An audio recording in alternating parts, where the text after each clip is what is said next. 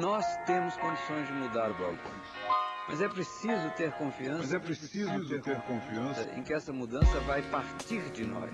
Não existe autoridade acima da soberania da ciência. Não existe autoridade.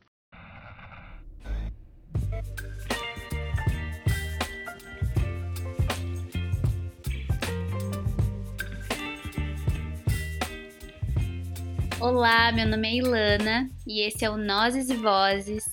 Aqui a gente faz entrevistas em formato de conversa sobre temas atuais que envolvem a nutrição e a sociedade. Antes de apresentar a nossa convidada de hoje, vamos colocar todo mundo na mesma página sobre o tema da inteligência artificial rapidinho.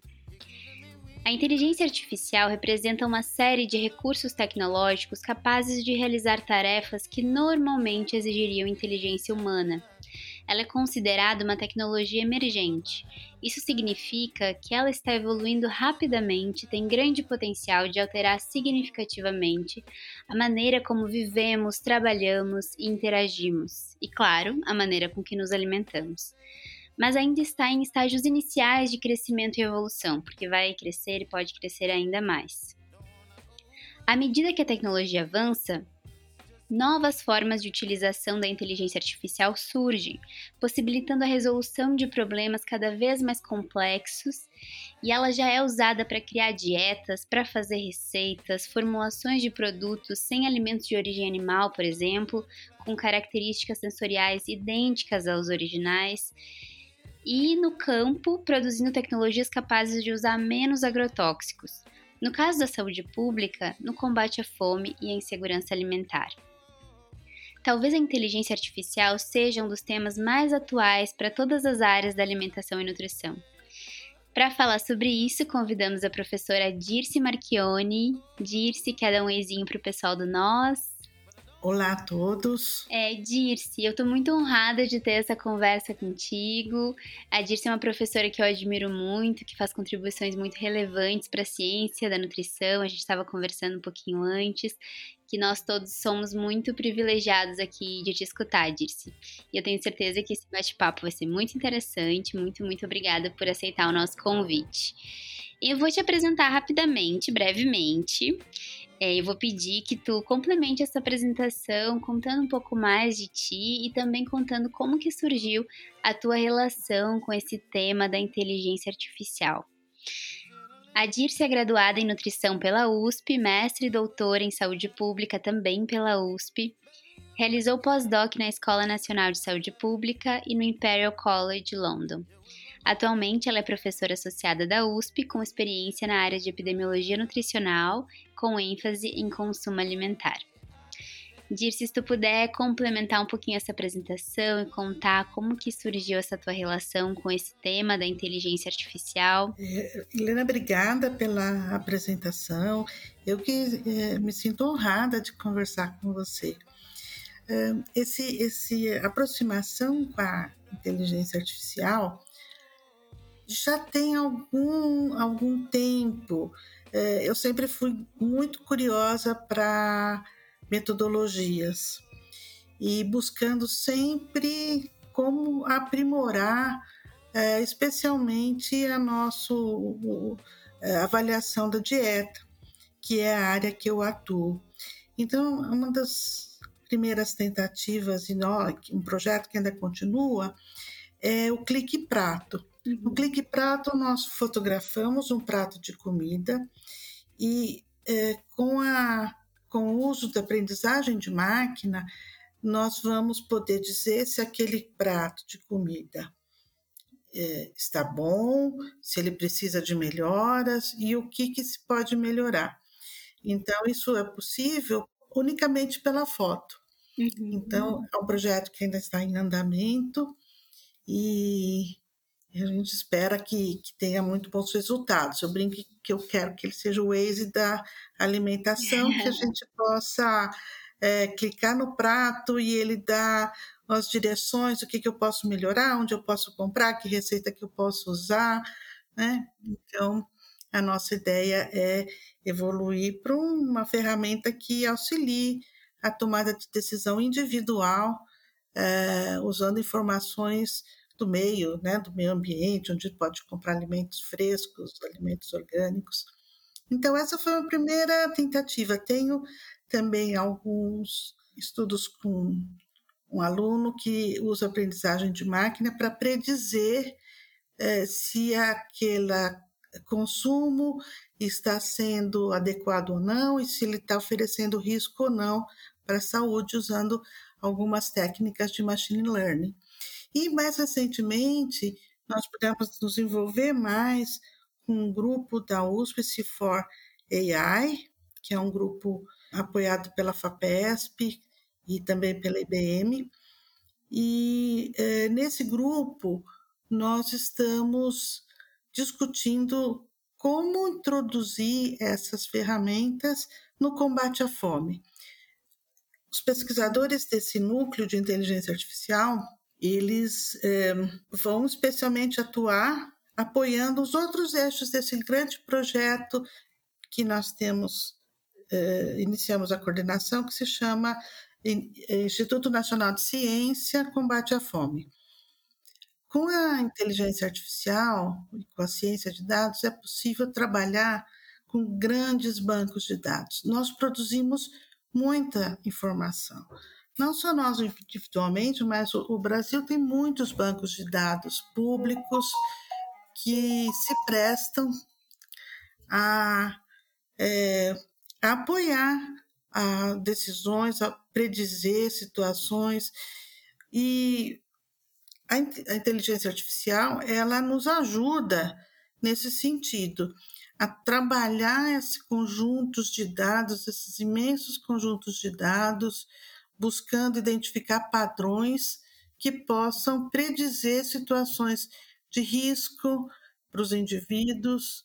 É, ou, por exemplo, tem um estudo da inteligência artificial que, que agrega índices de vulnerabilidade, locais de feira livre, de vendas de alimentos em natura, e mapeia onde são regiões mais suscetíveis a tanto índice de vulnerabilidade quanto de aquisição de alimentos frescos. Então, aí nós conseguimos perceber na cidade onde temos problemas. E isso é só uma das inúmeras possibilidades de aplicação da inteligência artificial. Como você disse, já já está sendo utilizada para receitas, eu posso dizer um certo número de ingredientes e é, pela inteligência artificial se pode dizer o que se eu posso produzir com aquilo, né? Que preparações eu posso fazer e inúmeras outras. Dirce, e nos conta um pouco sobre o projeto de linguagem natural de mídias sociais nessa área da alimentação. Ah, claro. Esse é um projeto bem interessante também. É, quem está conduzindo é uma pós-doutoranda da ciência da computação, que é professora na Federal, é, e nós investigamos o que as pessoas falam na mídia social. Nós é, analisamos especificamente conteúdo sobre fome, insegurança alimentar, miséria. É, isso logo na, na, início do governo Lula e quando estava aquela crise dos Yanomamis, né? E foi muito interessante, os dados ainda estão sendo analisados, mas já deu para perceber a grande polarização que há ainda sobre esse tema com as pessoas. Uhum. Algumas solidárias, mas hum, muita crítica também. E nós esperamos, com as análises da, das mídias sociais, também perceber eh, como nós podemos atuar eh, do ponto de vista da saúde pública. Uma das ideias do projeto Avançando é identificar as estratégias que as pessoas estão utilizando em áreas vulneráveis para lidar com a questão de insegurança alimentar. Que, que meios, que estratégias, que saídas elas estão buscando para superar essas dificuldades. Se estão tendo é, acesso às políticas públicas. Então, esse é um foco da investigação com o uso da, do Twitter, Facebook e WhatsApp. Nossa, que interessante, Dirce. Eu não conhecia esse projeto achei muito importante, muito relevante. Acho que também é legal para os nutricionistas e nutricionistas de informação que estão nos escutando de pensar nas diferentes possibilidades, né? Porque a gente começou a falar sobre saúde pública, combate à fome, segurança alimentar e todas as alternativas que a gente tem através da tecnologia e através da, da comunicação, né? Como que a gente pode utilizar essas tecnologias emergentes numa aplicação muito específica e muito relevante, assim, né? Eu acho que durante a, a graduação a gente acaba vendo cenários muito é, convencionais, né? É, implicações tanto de pesquisa quanto de trabalho é, muito convencionais da atuação do nutricionista. E pensar nos diferentes saberes que a gente precisa se apropriar, nos diferentes núcleos que a gente precisa é, interagir para conseguir combater a fome, por exemplo, né, que é um problema sistêmico e complexo, eu acho que é muito relevante para as pessoas que estão nos escutando saber que é, a gente precisa conhecer essas, todas essas, uh, essas áreas, né, para conseguir se integrar e pensar em soluções factíveis. Exato, Helena. Eu acho que é muito positivo que a, a, graduação está mudando ao longo do tempo. Né? Hoje se discute curricularização da extensão, é, que é uma forma de aproximar os estudantes da realidade. Também há uma vertente de valorização dos saberes tradicionais, dos saberes da, da comunidade, uhum. que é fundamental para nós atuarmos juntos, porque os problemas são de todos. O problema, a solução dos problemas não está no acadêmico que chega lá com uma solução pronta. Uhum. Hum? É, a comunidade tem que ser ouvida, tem que ser parceira então, essa também é uma abordagem que nós estamos usando da ciência cidadã, da coparticipação dos sujeitos de pesquisa, da valorização dos saberes, da busca conjunta por soluções. Então, é, isso é muito importante para quem está se formando ter essa visão né, uhum. é, dessa inserção possível, é, necessária especialmente de respeito mútuo. Uhum. Dirce, te escutando, assim, eu, eu acabei de lembrar que eu li recentemente um texto numa página que se chama Futuro das Coisas. E aí falava como a inteligência artificial ia mudar o trabalho. E falava que a principal habilidade de qualquer profissional é a sensibilidade. Porque se a gente tem um mercado de trabalho dominado por inteligência artificial e, e procedimentos que podem ser muito facilmente é, executados por esses comandos, né? Esses prompts. É, o que, que faz de um profissional, e aí pensando no nosso caso, um profissional da saúde, um profissional nutricionista, é, alguém que é interessante mesmo no mercado de trabalho, né? Se tem tantas, tantas tarefas, tantas funções que podem ser executadas por máquinas, assim. E aí tu falou dos saberes tradicionais, eu penso muito na oralidade, que provavelmente o chat GPT, né, que é uma inteligência artificial também, ou outros recursos, eles não vão ter lá uh, contidos o, o saber da Maria Marisqueira, né, que uh, lida com a fome diariamente, que tem uma série de estratégias comunitárias ali de combate à insegurança alimentar, que não é necessariamente pensado da forma que a gente pensa na academia, mas que é enfrentado todos os dias, né? E que é inclusive não só vivenciado, mas pensado em, em, possíveis soluções, assim, na prática, né?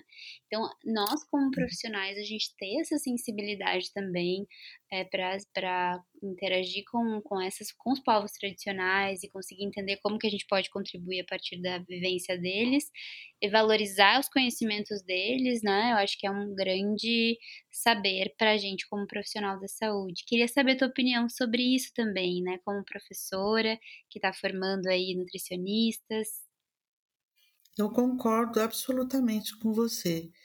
Até porque a inteligência artificial ela vai se basear no, nas coisas que estão escritas na internet, no que tem disponível. Aquele sentimento daquela pessoa, aquela vivência daquela pessoa, como você falou, que enfrenta cotidianamente situações adversas, não, não, não necessariamente está registrado, pelo uhum. menos não da forma é, como uma experiência vivida. É, então, o, essa sensibilidade, essa capacidade de escutar, de interagir de forma humana, isso é fundamental. É, eu acho muito, muito bom que existam ferramentas que nos liberem de ter que é, usar a nossa mente como é, tão somente uma enciclopédia, mas que nos libere para as interações humanas, né? Uhum. Que é o que, que nos realmente nos diferencia e que nos possibilita, como profissionais de saúde, ser é, realmente fazer a diferença, realmente é, apoiar é, o desenvolvimento de soluções comuns para as dificuldades, para os problemas. Né? Uhum. Então, é, eu sempre sou partidária de transformar o limão numa limonada. Então, essas é, características que aparentemente situações são adversas, transformá-las a nosso favor, transformá-las de forma que seja é, um, um ganho para todos. Eu vejo que muitas possibilidades positivas também, né? Para o uso dessas novas ferramentas, novas tecnologias. Uhum. É, e a gente está falando aqui muito do uso da inteligência artificial pelos profissionais de saúde, nutricionistas, ou pelos pesquisadores, né? Mas a população também ela vai e já está começando a usar bastante de uma forma livre assim algumas inteligências artificiais para uh, pensar sobre soluções para alimentação para nutrição né? Tu falou aí de algumas iniciativas que estão sendo uh, feitas para inclusive disponibilizar isso para as pessoas né? Mas sem passar também pela, pela pelo nosso trabalho como nutricionistas e pesquisadores, é, tem o caso do chat GPT, por exemplo, uhum. que as pessoas elas podem já utilizar para ter respostas rápidas sobre alimentação, né? Tanto para fazer dietas quanto para receitas, como eu comentei, até pensando em situações mais graves, como o caso de pessoas que têm transtornos alimentares e que eventualmente vão usar o ChatGPT para acessar rapidamente, de uma forma muito objetiva, informações que podem agravar, que podem é, promover uma piora mesmo do caso dessas pessoas, assim, né? E aí, nesse caso, eu fico pensando, né, como, como pesquisadora nessa área, é, se tem alguma coisa que a gente possa fazer, assim, como é, como nutricionistas para promover um bom uso desse tipo de ferramenta, sabe? Acho que é uma, uma grande questão para mim nesse momento. Acho que não tem respostas é, muito objetivas para isso, mas acho que é um debate necessário, assim, para a gente ter. Porque fiz alguns testes, inclusive, é, e vi que tu pode fazer, uh, colocar ali no chat GPT individualidades tuas, colocar altura, peso, é, se faz esporte ou não, colocar se quer perder peso, se quer ganhar peso, e o chat GPT monta para ti uma dieta, né? Que a gente fica aí na faculdade muitos anos para aprender a, a montar a fechar todos os nutrientes, né, pensando na realidade de cada pessoa. O chat GPT, por exemplo, é capaz de fazer isso. E aí fico pensando assim, como seria para a gente recomendar um bom uso dessa plataforma, ou se tem alguma forma de regular isso, né, através de um sistema mais amplo. Fico pensando aqui na realidade do, dos brasileiros. É, essa é uma pergunta bastante desafiadora. Eu acho que nós estamos enfrentando essa situação muito nova, né? É, mas que caiu assim quase como uma bomba. Uhum. E, e, não é só a nutrição, né, Ilana? Eu acho que todas as profissões, uma boa parte delas, estão se defrontando com as mesmas questões. Eu, como professora, sei que não adianta pedir é, um ensaio, que vai vir um ensaio maravilhoso, provavelmente feito pelo GPT. Uhum. Então, nós vamos ter que buscar, buscar novas formas de, de realizar isso. Esse é um risco real, porque pode, é, como, como a inteligência artificial vai usar a informação disponível, ela vai usar a boa e a ruim também, né? Então, eu soube de casos que as soluções dadas não eram as melhores. E como você falou, dependendo da situação, pode até levar uma piora de um quadro é, clínico, ou de uma situação se agravar.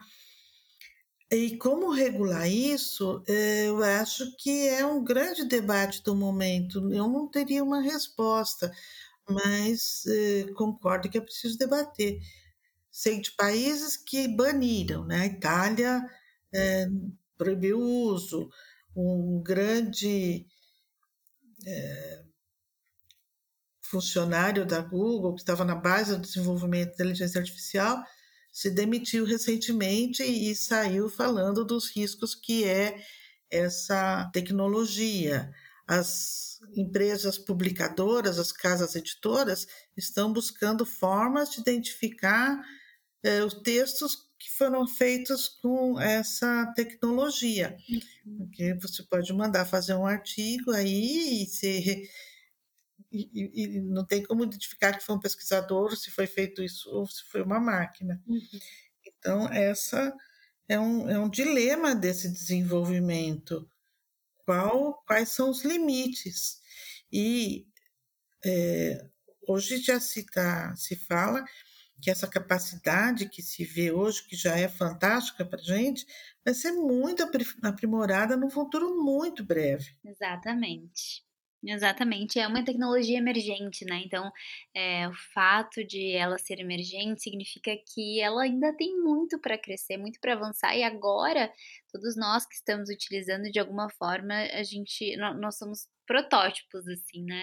Uhum. Ela, o chat GPT, se eu não me engano, tá na quinta ou sexta versão já, e por uma questão ética ele ainda não está disponível para as pessoas utilizarem, mas a versão que a gente está utilizando já está coletando dados para essas outras versões. E aí tu falou do funcionário do Google, lembrei também que teve um teste agora desse último chat GPT que foi feito, porque eles passam por muitos testes, um dos testes é o teste de ética. E aí foi perguntado, uh, o chat GPT tinha que responder um captcha, assim, né? E ele não conseguia. E aí uh, foi perguntado para ele se, se era uma máquina. Por que, que não, você não está conseguindo? Por acaso você é um robô? Uh, porque eles estavam conversando com o chat GPT, né? E aí o chat GPT, GPT inventou uma mentira. Contou uhum. que ele não era uma máquina, mas que ele era cego e por isso que ele não estava conseguindo responder o captcha. Então, isso foi um grande sinal de que, bom, talvez a inteligência artificial esteja aprendendo, inclusive, a mentir, assim. É, isso é um risco enorme, né? Exatamente, é um risco muito grande, assim. Mas eu acho que dentro do campo da alimentação tem uma coisa que me, que me preocupa, eu, eu fico maravilhada de te escutar das diferentes aplicações é, positivas que existem na saúde pública, na, na, no combate à fome, né? Acho que é maravilhoso a gente pensar, como tu falou, fazer dos limões uma limonada, né? E utilizar o que já tá aí para algo que a gente é, quer realmente lutar e quer mudar. Mas uma preocupação que eu tenho é em relação à cultura alimentar, porque a gente já está vivendo um tempo em que cada vez mais, né, esse sistema capitalista que a gente vive faz com que sejamos pecinhas nesse sistema, né? Pecinhas, pessoas que consomem. É, e muito numa perspectiva globalizada, então, é uma das coisas que eu percebi nos meus testes é que quando a gente pede receitas de uma forma genérica para o chat GPT, a primeira coisa que ele faz é recuperar é, uma receitas e alimentos de uma, uma, origem do norte global, assim, né? Principalmente dos Estados Unidos. Então vai falar de pasta de amendoim, vai falar de, de um bowl, vai falar de, é, de, de amêndoas, coisas que talvez aqui no Brasil não sejam tão comuns, assim. E não vai falar não vai dar conta da regionalidade, da cultura alimentar do brasileiro, não vai falar do, do arroz e feijão, a não ser que ele seja perguntado e conduzido para isso. Então, quando a gente. Porque tem vários cursos agora que falam como fazer perguntas certas para o chat GPT, né? Então, quando a gente faz a pergunta levando em consideração, é, por exemplo, a cultura alimentar da Paraíba, é, monte um cardápio né, de cinco, seis refeições uh, para uma pessoa que vive aqui. É, aí ele responde, se aproxima dessa resposta, leva em consideração a cultura alimentar. Se não, as respostas automáticas, por isso é que eu fico pensando, as respostas automáticas do chat GPT, elas são com base no norte global. E aí eu fico pensando o quanto isso contribui ainda mais para um apagamento da nossa cultura alimentar que a gente já está vivenciando, né, que a gente já vive há algum tempo, mas como a capilaridade desse tipo de recurso tecnológico pode chegar em muitas pessoas, de, muitas, de muitos cenários diferentes, é, fico pensando como que pode agravar ainda mais essa questão da perda da identidade, da cultura alimentar, sabe? É, até pode, mas eu, eu sou mais otimista nesse sentido. Porque se, se como resposta o chat GPT vai trazer receitas de produtos que são estranhos, eu não acho que as pessoas vão incorporar isso, elas vão, vão abandonar eh, essa receita em busca de alguma coisa que ela se aproxime mais do que ela que ela quer. Uhum. Então, eu acho que esse, esse tipo de situação, eles, é, a própria inteligência artificial vai resolver rapidamente, porque eles vão aprendendo rapidamente com esses erros. É, me preocupa mais é, outras questões. Quando você falou, eu fiquei lembrando, quando nós começamos a até desenvolver o projeto Clique Prato, é, comecei a ler um pouco das questões éticas, porque a gente está falando da, do, do chat, chat GPT, que foi uma grande onda agora, mas a inteligência artificial já está sendo usada há muito tempo. E tem algumas, algumas questões muito graves. Por exemplo, nos Estados Unidos, vou dar exemplo do que eu, do que eu li, que provavelmente aconteça coisas semelhantes aqui.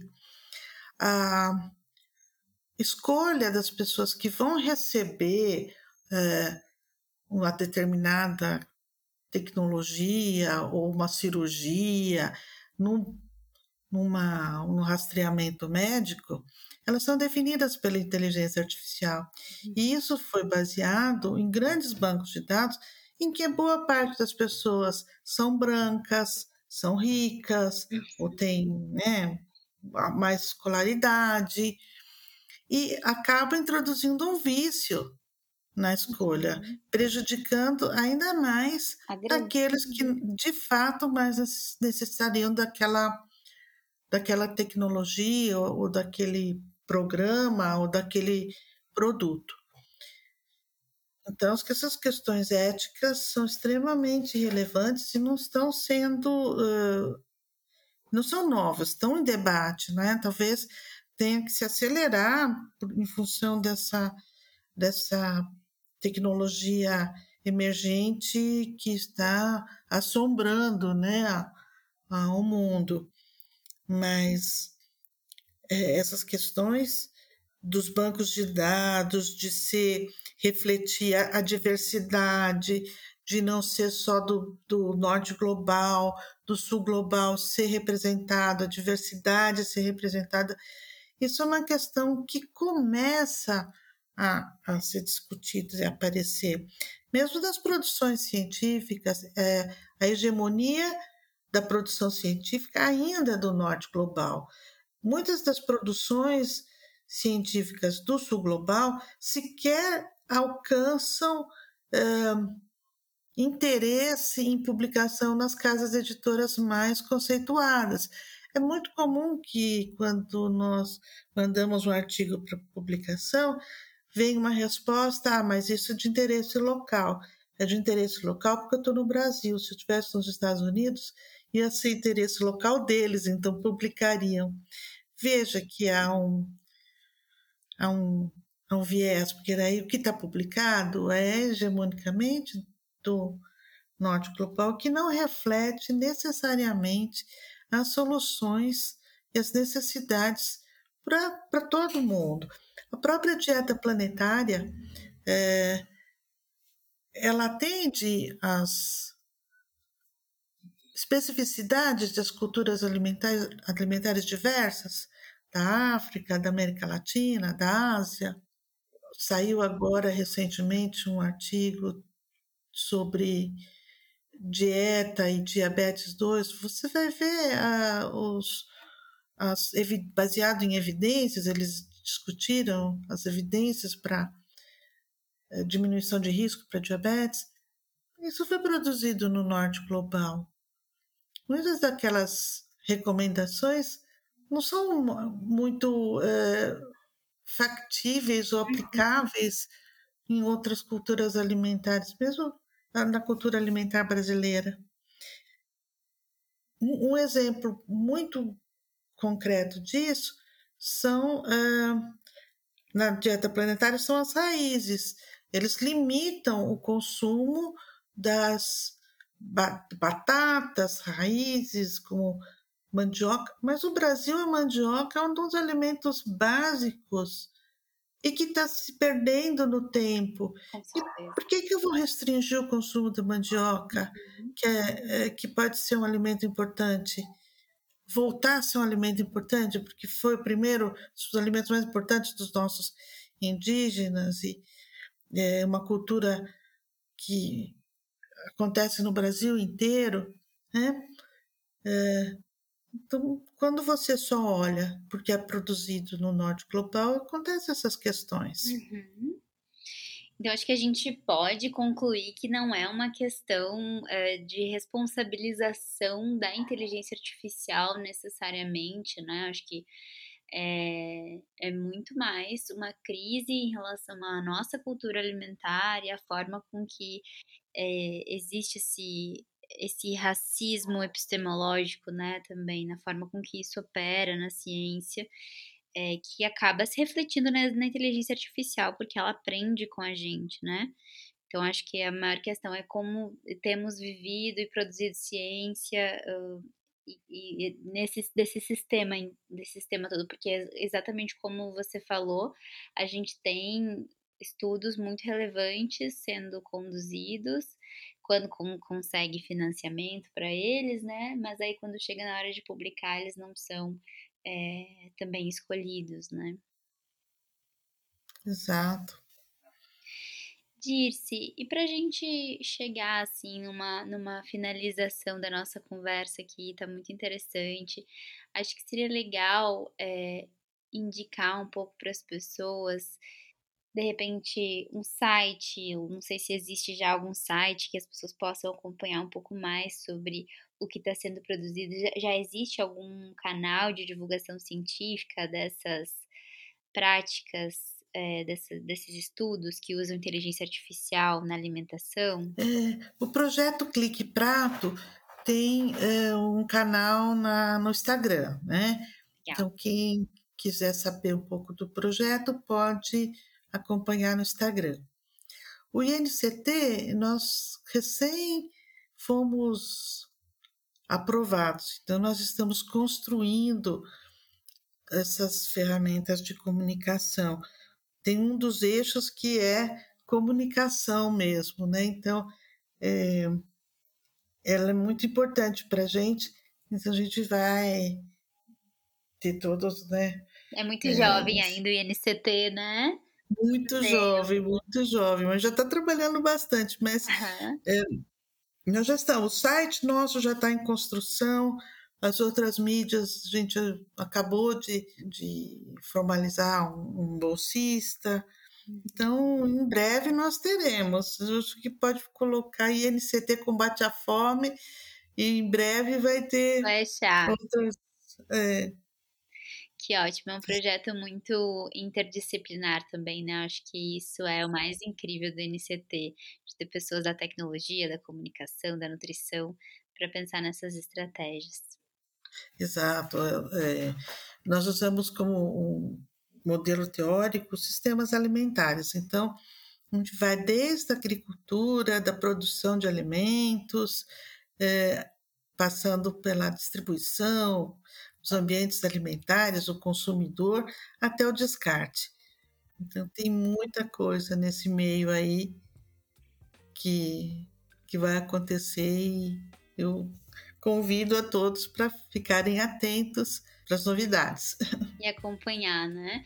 Assim que tiver já o site ou algum outro é, canal que as pessoas possam acompanhar, ler mais sobre isso, né? Acho que com certeza o Nós tá aí como um canal de divulgação, é, de link entre essas é, iniciativas e o nosso público, assim. Pode contar com a hum. gente também para isso, Dirce. Muito obrigada. Vou contar sim. Que legal. Muito legal, muito obrigada pelo teu tempo, muito obrigada pela tua fala, foi muito enriquecedor te escutar, Dirce. E a gente segue então é, conversando aí sobre mais sobre sociedade alimentação e sobre esses temas que nos atravessam e que é, precisam ser pensados, né, implementados aí no cotidiano de trabalho do pesquisador, nutricionista, do nutricionista que clinica, né, acho que isso precisa atravessar todas as áreas, alimentação coletiva também, é, no ensino, na gestão, né, acho que é um tema muito relevante, assim. Muito obrigada, Dirce. Eu é que agradeço. Foi um prazer conversar com você. Tchau, tchau.